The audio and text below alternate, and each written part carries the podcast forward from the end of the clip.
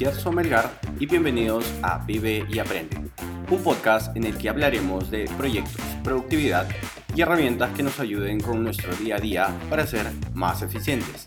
También hablaremos de hábitos y aprenderemos a conocernos mejor para impactar positivamente en las personas y lograr una vida en equilibrio.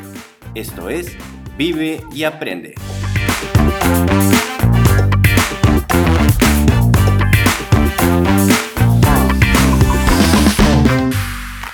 Y bueno, estamos nuevamente con Kiara Aventura. Palmas, por favor. A ver, Pancho, palmas. Bien. Pancho máximo, es mi asistente.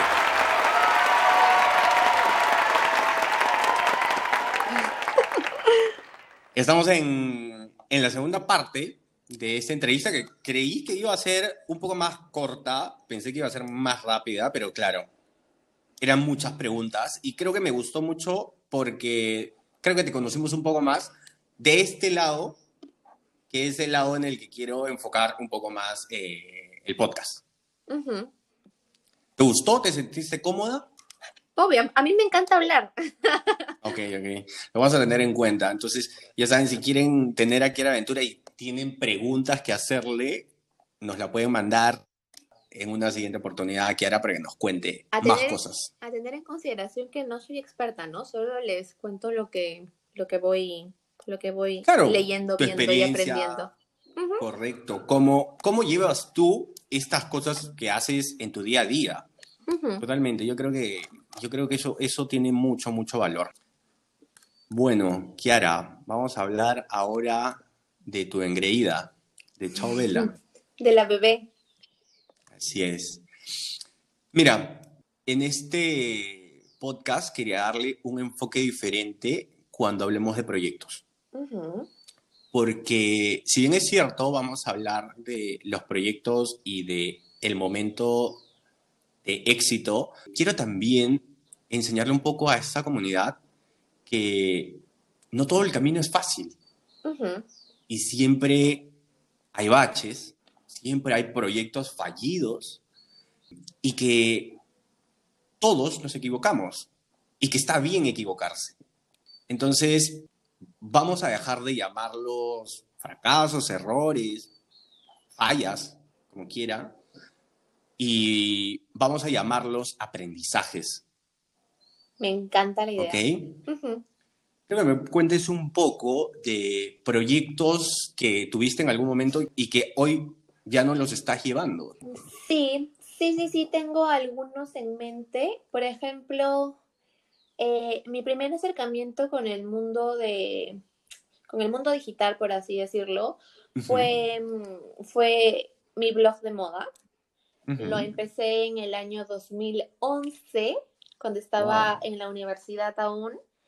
Y en realidad le agradezco a ese, a ese blog un montón porque me enseñó que realmente lo que, lo que sentía como, como pasión se podía volver en, un trabajo. En el 2011 estaban muy de moda los, los, blogs. los blogs, era como por donde la gente se expresaba literalmente y eran súper leídos y todo. Igual yo en ese momento no lo tomé como, como un trabajo, claramente era como más hobby porque estaba en universidad, lo empecé en un curso que, era, que se llamaba Proyectos de Comunicación. y, y, lo tomé los primeros meses, años, como, como algo como que me gustaba hacerlo, nada más. Pero ese, ese blog en realidad nunca despegó, ni nada. Eh, básicamente porque en ese momento ya se estaba migrando de, la lectura a los videos. Lo, lo, que te puedo decir ahí es que uno siempre tiene que estar como muy consciente de las tendencias y de hacia dónde se está dirigiendo el público que quieres. Porque yo estaba muy, muy al tanto de blogs, por ejemplo, de personas europeas, italianas, pero de pronto también la gente dejó de leer y vi que todo el mundo se estaba como moviendo a YouTube y dije, ok, ok, ok, ok, ya voy viendo como hacia dónde van y de hecho hacer videos, o sea, nunca me había sentado a hablarle a la cámara ni nada por el estilo.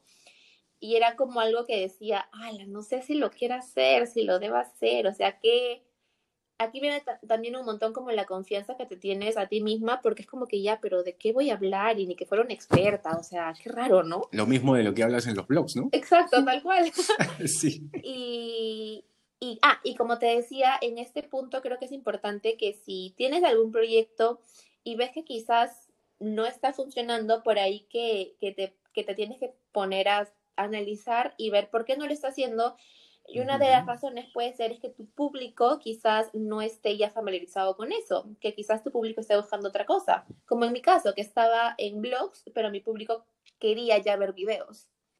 Correcto, correcto. Eso es un dato súper, súper importante, estar pendiente de dónde está tu público, el público al que te diriges, ¿no? O sea, analizar un poco eh, el rango de edad, cuál es la tendencia, me parece súper bien. De hecho, tengo una reflexión en cuanto a este proyecto que tú, que tú tenías, que me dices que fue un proyecto que dejaste, pero yo tengo otra, otra percepción. Yo creo que ese blog evolucionó en el canal de YouTube.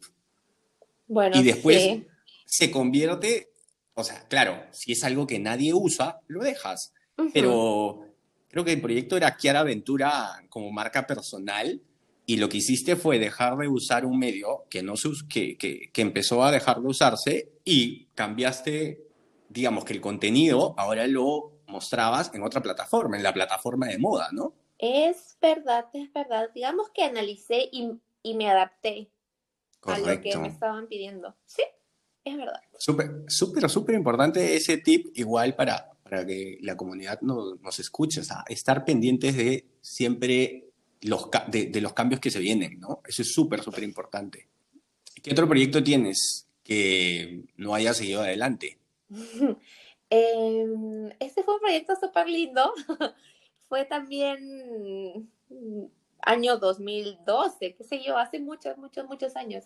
Em, tenía una amiga que había venido de Paraguay. Ella es peruana, pero, pero vivió en Paraguay unos años y regresó se enamoró de un amigo mío y ya se quedó en Lima. Eh, y con ella teníamos, yo trabajaba sí en oficina, ella tenía como bastante tiempo libre y un día eh, estábamos sentadas como pensando, oye, ¿y qué podríamos hacer, no? Como para ganar más dinero aparte de lo que ya hacemos.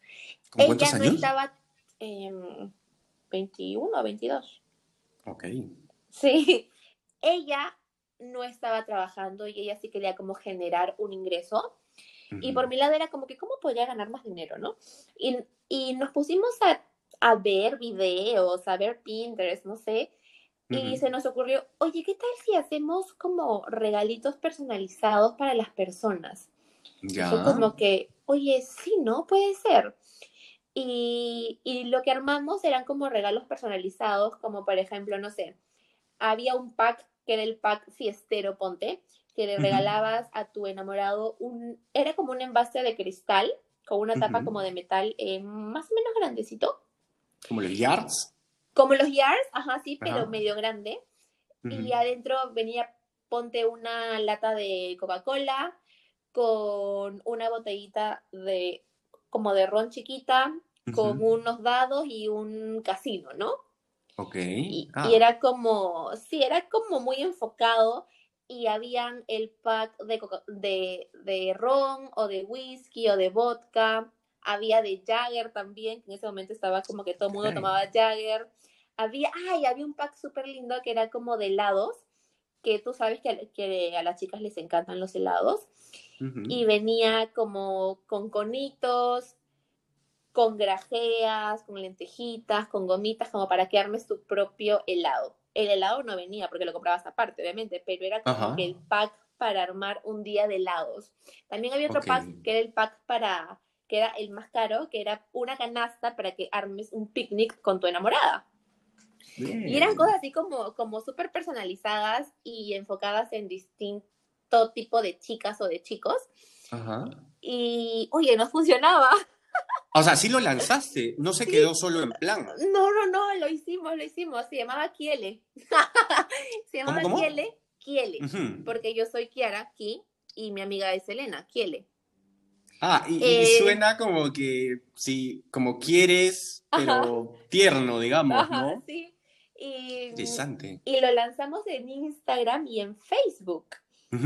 Y a la gente le gustaba un montón, un montón, un montón, Sí. un montón, porque nos enfocamos en que sea muy personalizado, porque por ejemplo, las tarjetas que entregábamos las hacíamos personalizadas para, como que para Gerson, ponte, Ujú. y con tu nombre ahí, y era todo como, ay, había también un empaque para, para los café lovers, era increíble, Ajá. de verdad. Me hubiera, me hubiera gustado ese. Te hubiera gustado bastante, y lo lanzamos y empezamos a tener pedidos, ¿sabes por qué? Ajá.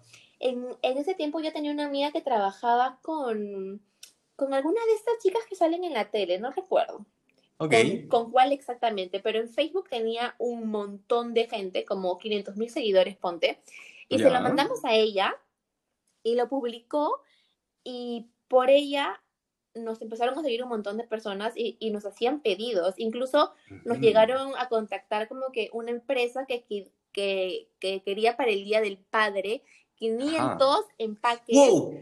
de los empaques de los cafés. Y era como que, ala, pero no tenemos tanta capacidad, o sea, porque no- nosotros, 500. nosotros íbamos al centro de Lima a comprar los jars y el proveedor no tenía tantos y era como, ala, qué locura. Precio promedio de este pack del pack cafetero para el Día del Padre. Ay, no me acuerdo, tendría que revisar de verdad, no me acuerdo. ¿Cuánto era tu margen de utilidad? Era bastante, era como... No, es que no me acuerdo de esas cosas, yo no sé, no me acuerdo de verdad, no me Eh, acuerdo. que- y Elena era. era la que manejaba este tema de números. No, no, no, no, éramos las dos, pero escúchame, fue hace ocho años, no recuerdo, no recuerdo cuánto Pero- era lo que... Creo Digamos, que... de, ¿te costaba Ponte. 30, 50? No, no, no, ponte, si armar, me acuerdo mucho del, del pack de helados. Ujú. Si armar el pack de helados nos costaba, no sé, 12 soles todo el pack, Lo vendíamos a 49, creo, algo así.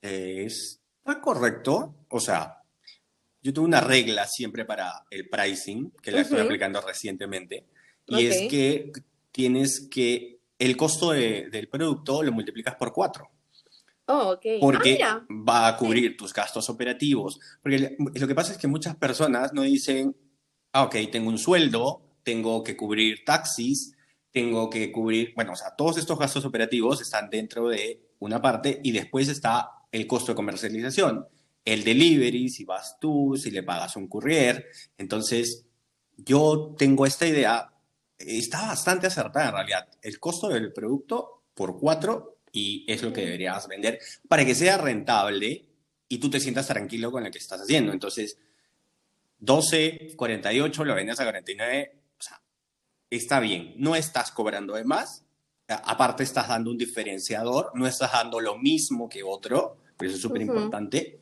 Sí, claro. Y, y súper bien, pero me queda, wow, si, si me pongo 50 por 500 packs. wow. No, pero, pero no le íbamos a hacer porque el proveedor no tenía tanto stock de esos yards y era como Claro, muy claro, complicado y dijimos, pucha, no, no podemos. Pero me acuerdo que justo, justo en nuestra época de auge, este, justo era, mm, justo era San Valentín, algo así, Ujú, y nos empezaban a hacer pedidos de incluso chicas que sorprendían a su crush enviándole como, como un pack del ron con la gaseosa, ponte. Ajá. Y, y claro, éramos chicas de 20 años que no tenían courier ni nada, o sea, íbamos nosotras mismas a, hola, ¿qué Ustedes mismas. Claro, obvio. Y, y había chicos que eran como que, ¿y quién me manda esto? Ah, no sabemos, ¿no? Era como, como, no sé, es una sorpresa, sí. Era muy chévere, de verdad que lo recuerdo con, con bastante alegría. El Mira problema tú. ahí fue que, mm, que yo trabajaba y muchas veces en mi hora de almuerzo intentaba ir a dejar los pedidos que me quedaban cerca. Mi amiga empezó a trabajar y mm, el tiempo cada vez era más, más escaso.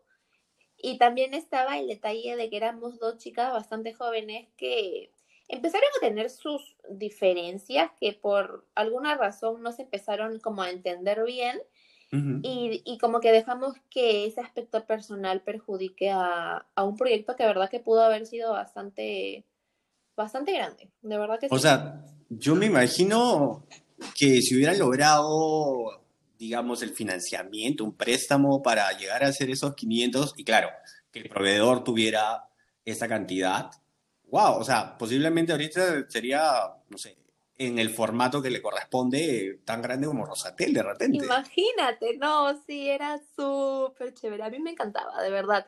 Este, encontrábamos proveedores en el centro de Lima que nos vendía las cajitas de los mini traguitos, como que variados, y se los comprábamos así para no tener que, comprar como que una caja de cada cosa.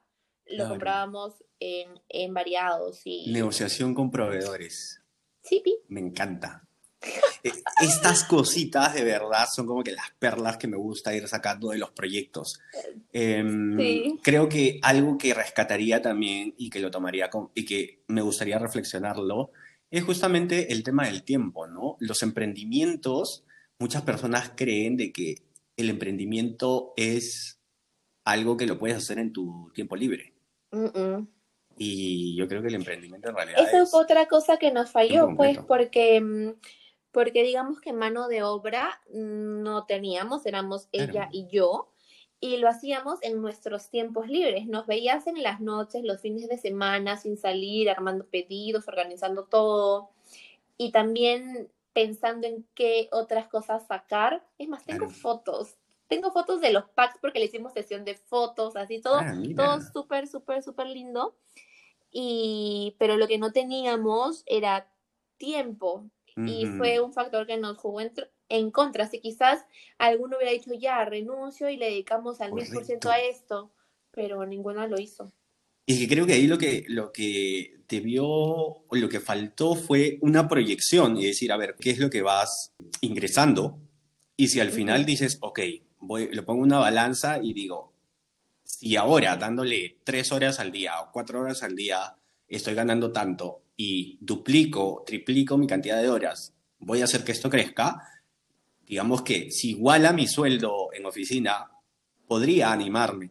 Pero de repente, inexperiencia a esa edad, te dijo, no, pucha, estoy súper tranquila con el sueldo que tengo. Eh, a veces pensamos más en seguridad que, sí, en libertad. Creo que es lo que sacrificamos. Tal cual. Porque yo, yo me pongo en ese momento y digo, o sea, hubiera sido bastante feliz planeando packs, armándolos, tomando fotitos, vendiéndolos, publicándolos. Yo hubiera sido feliz haciendo eso. Pero mm. en ese momento no cruzó por mi mente. O sea, no, no era una opción dejar mi trabajo por hacer eso. Correcto. Y me gustaría ir al segundo, al, al segundo lado. Eh, me comentaste que digamos, habían diferencias personales dentro de los, dentro de las personas, en este caso tu socia, que digamos que no supieron manejarlas. Sí.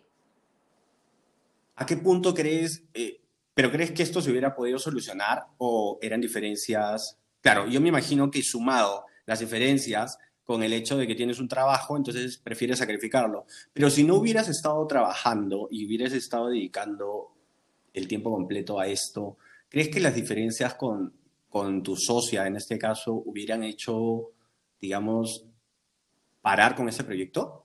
¿También? Si no hubiera estado trabajando, em, creo que se hubiera podido conversar y arreglar, ¿no? Sí, yo creo que sí. Pero en ese momento tienes 21 años, 20 años, estás... Yo en ese tiempo en verdad hacía esto este emprendimiento fue más por rellenar algunos espacios vacíos que tenía en mis días. Y mm, incluso la inexperiencia y la poca madurez del momento me hacía pensar que incluso me quitaba tiempo, que ya no podía jugar tranquila los sábados porque los domingos tenía que hacer esto y era como, ay, no, qué pereza, ¿sabes qué? Ya fue.